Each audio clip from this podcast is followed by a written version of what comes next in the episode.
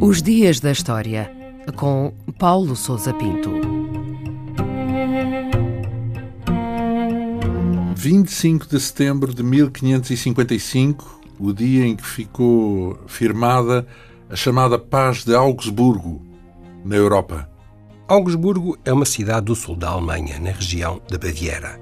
No século XVI tinha o estatuto de cidade imperial livre, possuía autonomia no seio do Sacro Império Romano Germânico e estava representada no Parlamento Imperial. Foi aqui assinado nesta data um tratado entre o Imperador Carlos V e os representantes da Liga de Schmalkalden, a aliança de príncipes protestantes que desde há vários anos tentava, sem sucesso, obter o reconhecimento da religião luterana nos domínios imperiais. O acordo visava o fim do conflito entre católicos e luteranos e reconhecia de modo oficial e permanente a divisão do Império em zonas de cada uma das confissões. O tratado foi firmado segundo o princípio do cuius regio eius religio, ou seja, a cada reino a sua religião. Isto significava que a religião escolhida por cada príncipe era a oficial e exclusiva nos seus domínios.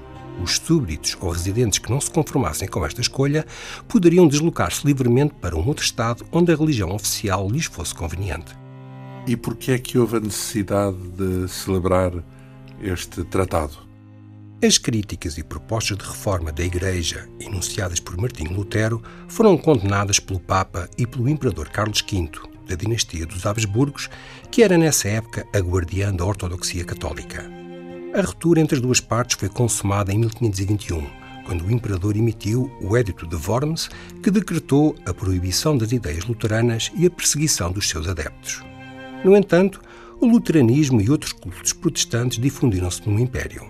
Em 1530 surgiu o primeiro embrião de igreja luterana, chamado de Confissão de Augsburgo, e no ano seguinte, vários príncipes protestantes alemães formaram uma aliança defensiva contra o imperador e os Estados católicos.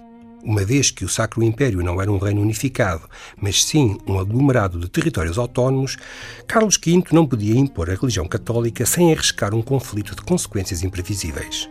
Apesar da crescente tensão, em 1548 deu o primeiro passo para o reconhecimento da religião luterana, que veio a permitir a celebração da Paz de Augsburgo em 1555. E que consequências é que teve este Tratado da Paz de Augsburgo? Ao contrário do que por vezes é entendido, a Paz de Augsburgo não foi um tratado de consagração da liberdade religiosa, mas sim um acordo político destinado a evitar a guerra no interior das fronteiras do Império. Além disso, submetia as populações alemãs à escolha religiosa de cada príncipe e à autoridade de cada Estado. O tratado reduziu temporariamente as tensões religiosas e permitiu uma relativa tolerância em certas parcelas do Império, mas possuía sérias limitações. A mais importante era talvez o facto de apenas reconhecer e proteger os católicos e os luteranos, deixando de fora outras confissões protestantes, como o calvinismo. O agravamento das tensões religiosas na Europa, da segunda metade do século XVI, e a divisão cada vez mais evidente entre potências católicas e protestantes acabaram por ter um impacto negativo inevitável. O acordo assinado em Augsburgo foi, portanto, insuficiente para impedir o deflagrar da Guerra dos 30 Anos, o conflito em larga escala que estalou em 1618 e que teve como principal palco os territórios do Sacro Império.